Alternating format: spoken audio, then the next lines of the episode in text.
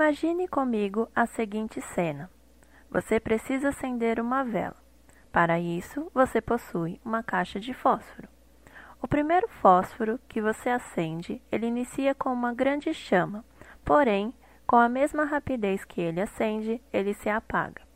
Logo em seguida, você pega o segundo fósforo e ele parece que não vai funcionar. Você risca, risca e risca e o fogo nunca vem. Então, você acaba deixando ele de lado. Após esse fósforo jogado fora, você finalmente pega um que acende e consegue obter a chama que precisava para acender a vela. Já com a vela acesa, você usa ela para ir acendendo as outras velas. E percebe que quando a vela acende a outra, ainda unidas, elas geram uma chama em dobro, diferente de quando estão separadas. Conseguiu imaginar a cena? E então, você me pergunta: ok, imaginei tudo isso, mas onde você quer chegar? Todos nós que passamos a confiar em Cristo recebemos o Espírito Santo e o nosso interior começa a ser mudado dia após dia. Passamos a ter dentro de nós uma chama, e essa chama queima e nos faz querer anunciar o Evangelho a todos que estão à nossa volta. Porém, com o passar do tempo, podemos acabar passando por provações, dificuldades e um certo esfriamento espiritual que pode começar a surgir. Nesse momento, surge no nosso, o nosso maior erro, que é o de nos afastarmos dos nossos irmãos na fé, ou da própria comunidade de fé, e que talvez você conheça como uma igreja ou congregação. Cada pessoa, cada irmão, cada amigo que compartilha da mesma fé que você possuirá um tipo de chama. Talvez a sua chama agora esteja se apagando, mas a do seu amigo esteja grande. Pode ser que você não seja a pessoa que esteja com a chama apagando, mas seja aquela que está cheia do Espírito Santo e que pode ajudar uma outra pessoa que você sabe que não está tão bem assim. O corpo de Cristo é assim.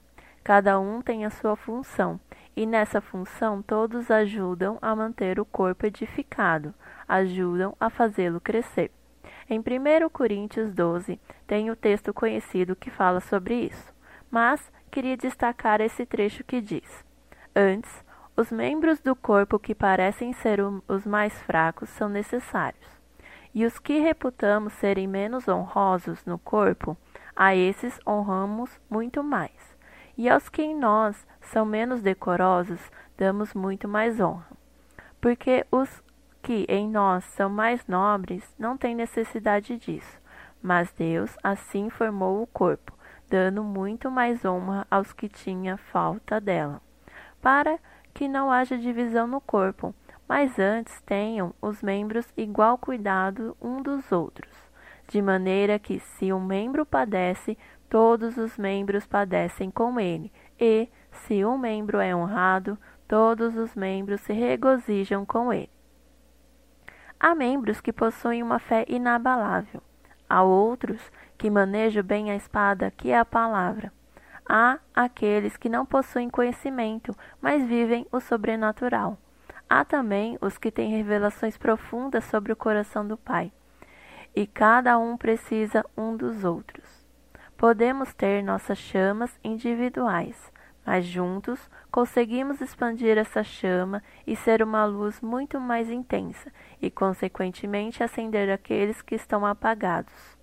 Em Efésios capítulo 4, versículo 15 e 16 diz: Antes, seguindo a verdade em amor, cresçamos em tudo naquele que é a cabeça, Cristo, do qual todo o corpo bem ajustado e ligado pelo auxílio de todas as juntas segundo a justa operação de cada parte, faz o aumento do corpo para sua edificação em amor.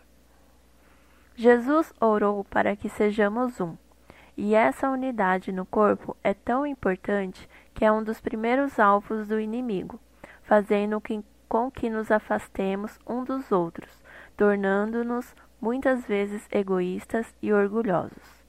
Mas que possamos refletir e mudar a nossa rota se estivermos indo na direção oposta da oração de Jesus, que diz assim: E não rogo somente por estes, mas também por aqueles que pela tua palavra hão de crer em mim, para que todos sejam um, como tu, ó Pai, o és em mim, e eu em ti, que também eles sejam um em nós, para que o mundo creia que tu me enviaste.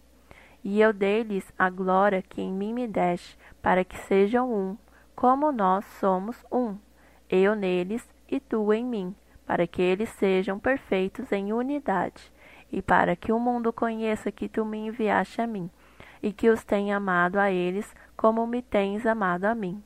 Pai, aqueles que me deste, quero que, onde eu estiver, também eles estejam comigo, para que vejam a minha glória que me deste porque tu me amaste antes da fundação do mundo. Pai justo, o mundo não te conheceu, mas eu te conheci, e estes conheceram que tu me enviaste a mim. E eu lhes fiz conhecer o teu nome, e lhe o farei conhecer mais, para que o amor com que me tens amado esteja neles, e eu neles esteja. João 17, do 20 a 26. O amor é salgado, ele custa caro mas não fomos chamados a sermos servidos, mas a servir. E se você foi tocado por essa palavra e deseja abençoar outras vidas, não deixe de compartilhar via WhatsApp. Acesse também nossas redes sociais, no Instagram é palavradodia.app, Facebook Palavra do Dia app e nosso site www.aplicativopalavradodia.com. Fiquem com Deus e até mais.